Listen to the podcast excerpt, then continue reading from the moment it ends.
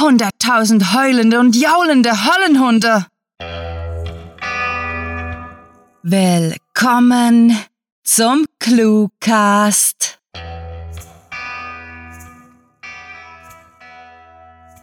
Wir begrüßen euch in der cluewriterischen Zoohandlung. Was können wir für euch tun? Wofür interessiert ihr euch? Würdet ihr euch über einen Chupacabra freuen? Damit dienen wir gerne und günstig ist er noch dazu. Er kostet bloß das Versprechen, dass ihr all unsere künftigen Beiträge nach dem Hören bewertet. Aber seht euch doch etwas um und habt viel Spaß mit der Kurzgeschichte.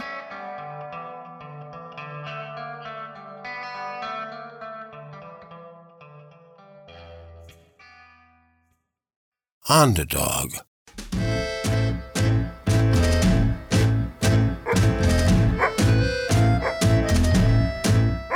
Baron Freier von und Wuffens hatte schon viele Abenteuer erlebt und nun das stolze Alter erreicht, in dem seine Wanderungen kürzer wurden und er länger am Fußende des Bettes schlief. Doch jedes Mal, wenn sich der Baron vor seinen Futternapf setzte, hatte er noch immer den Eindruck, dass die Wiederbefüllung bestenfalls schleppend erfolgte. Ganz so, als wollten ihm die Menschen auch im hohen Alter nicht den Spaß erlauben, übergewichtig zu werden. Nun gut, er wusste, dass die Familie ihn mochte. Immerhin war er Baron von Wuffens, ein Hund wie kein anderer. Doch manchmal könnten sie ihm dies mit mehr Nahrung anstelle von übermäßigen Streicheleinheiten zeigen. Doch der Baron regte sich jeweils kaum lange darüber auf, denn unter dem Tisch hatte er beinahe unbegrenzte Möglichkeiten zur Ablenkung all seiner Sinne. So war er versteckt unter dem herunterhängenden Tischtuch, das er manchmal, wenn er nur den Kopf hervorstreckte, wie das Cape von Superdog nutzen konnte. Auch wenn nicht gerade unzählige menschliche Beinpaare in das Versteck des Barons ragten, so war es jedoch kein bisschen langweiliger, denn immerhin war er ein Hund von Welt, der es verstand, sich mit mir zu unterhalten, als der Erwartung, wann das nächste Mal etwas Essbares auf den Boden fallen würde. Das letzte Mal, als er eine rasche Bewegung am Rand seines Gesichtsfelds gesehen hatte, war er hingehastet, nur um enttäuscht feststellen zu müssen, dass das heruntergefallene Lebensmittel, das seinen Namen nicht verdient hatte, ein äh, Rosenkohl gewesen war. Natürlich hatte er ihn trotzdem verschlungen, denn es hätte ihn ja jemand aufheben können, was unter keinen Umständen geschehen durfte. Doch äh, wenn er ehrlich war, so schauderte es ihm stets beim Anblick dieses Zeugs, dessen Grün schon von weitem mit einem enttäuschenden Geschmack für Karnivoren drohte. Der Baron gab ein schnüffelndes Seufzen von sich. Er hatte mal wieder den Faden verloren. Wo war er doch gleich gewesen? Ach ja, genau dass es hier unten nie langweilig war.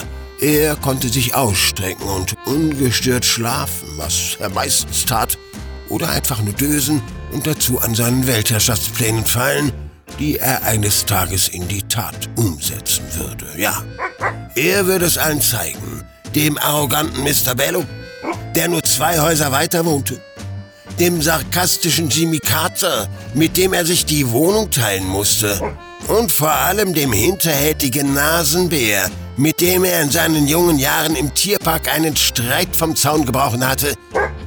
Alle mussten sie herausfinden, wie ein großer und einflussreicher Baron umsichtig die ganze Welt regieren konnte und es dabei sogar zustande brachte, alle Straßengüter mit Futter zu versorgen.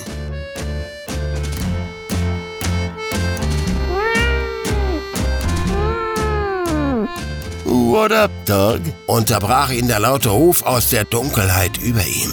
Panisch fuhr er zusammen, sprang auf und wäre beinahe auf dem Fliesenboden ausgerutscht. Jimmy, du verdammte Arschgeige! witterte der Baron und sah zu dem Kater auf, der sich wohlig auf der Sitzfläche eines unter den Tisch geschobenen Stuhls zusammengerollt hatte und nun frech auf ihn heruntergrinste. Das ist nicht witzig! Ich fand es ziemlich lustig, wie du fast auf dein langes Gesicht gefallen bist. Schnurrte Jimmy und sprang vom Stuhl hinunter, wobei sein Schwanz dem Baron ins Gesicht klatschte. Er ignorierte den nervigen Mitbewohner und wollte sich gerade der Stülpe widmen, die er am Vormittag von der Garderobe gestohlen hatte. Doch der Kater gab keine Ruhe. Sag mal, grübelst du noch immer an deiner Rolle in der Weltpolitik herum? Naja, es kommt vor, meinte der Baron und fügte rasch und selbstsicher hinzu. Aber es wirst du merken, wenn ich die Welt regieren werde. Ich denke eher, dass du morgen wieder zum Tierarzt musst, weil deine Impfungen fällig sind, entgegnete Jimmy trocken und starkste damit von dannen. Etwas paranoid sah sich Baron von Wuffens unter dem Tisch um, denn ihm gefiel der Gedanke an den Tierarzt ganz und gar nicht. Es lag unter der Würde eines Hundes von seiner Herkunft, sich mit Nadeln piesacken zu lassen. Sein Körper war ein Tempel und äh, das Rasseln des Trockenfutters, das in seinen Napf gekippt wurde, unterbrach seinen Gedankengang und ließ ihm den Speichel im Mund zusammenlaufen. Er sprang auf und rannte mit der ganzen Geschwindigkeit, die seine alten Hinterläufe hergaben, in die Richtung, aus der das Geräusch gekommen war.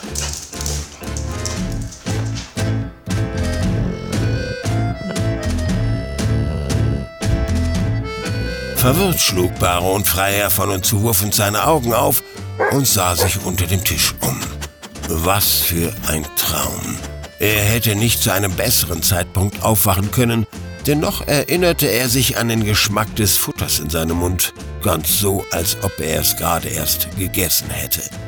Außerdem hatte er seine Weltherrschaftspläne schon seit seiner Jugend begraben. Er würde nicht auf die Idee kommen, das Tierreich kontrollieren zu können. Er hatte zwar keine Ahnung mehr, wann genau er eingeschlafen war, doch als er den Kopf hob, konnte er sehen, dass Jimmy Carter friedlich auf dem Stuhl döste und keinerlei Interesse an den Abenteuern des Barons zu zeigen schien. Eigentlich spielte es auch keine große Rolle, was genau er träumte. Hauptsache, es ging um Futter und nicht um fiese Sprüche, die sein Mitbewohner zum Besten gab. Er roch an der Stülpe, die er offenbar während dem Traum unter seinem Kopf gehalten hatte, und atmete dabei genügend Staub ein, um ein lautes Hatschi von sich zu geben. Sofort konnte er eine quietschige menschliche Stimme vernehmen. Mama, ich habe den Hund gefunden. Er ist wieder unter dem Tisch. Jetzt können wir endlich zum Tierarzt fahren. Verdammt, das hatte er fast vergessen.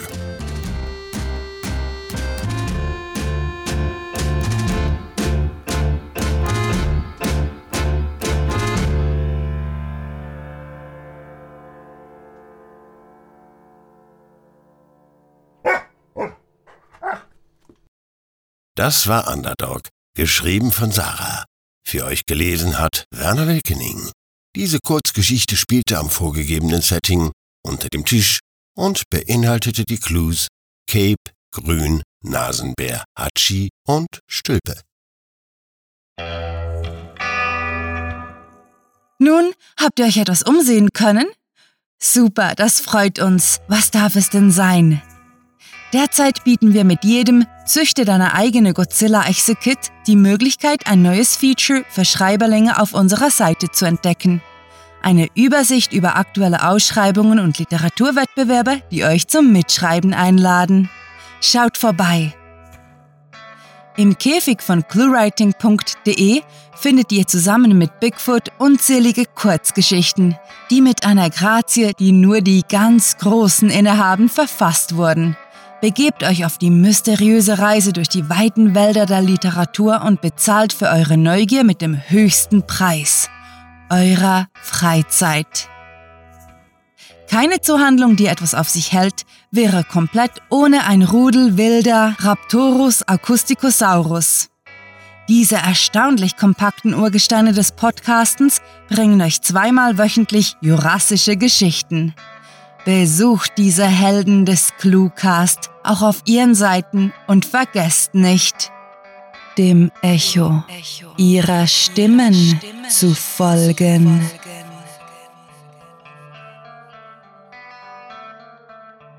Wir haben auch possierliche Kleintiere, die ihr gut in eurem Wohnzimmer halten könnt. Geschäftige Twitter-Kolibris, die rund um die Uhr zwitschern und Facebook-Mäuse, denen wir die Schuld geben, wenn wieder einmal eine E-Card angeknabbert ist. Solltet ihr nicht genug bekommen, so liefert euch unser wöchentlicher Newsletter mit der Durchschlagskraft von King Kong jederzeit neuen Lesestoff nach Hause. Wir hoffen, euer Aufenthalt in der ClueWriting Zoohandlung war aufschlussreich und angenehm. Bitte beehrt uns bald wieder. Mit fantastiliardischem Dank fürs Zuhören und den besten Wünschen. Eure Cluecaster.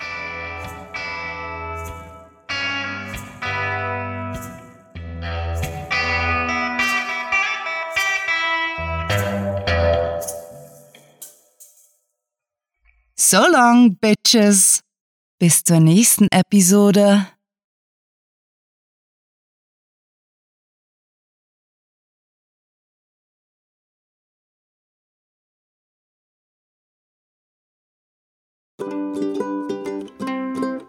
Hunderttausend heulende und jaulende He Telefon.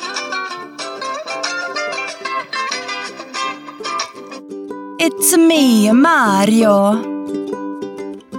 Ja, es geht über den Aufnehmen. okay. Bis dann, tschüss. Jaulende Höllenhunde.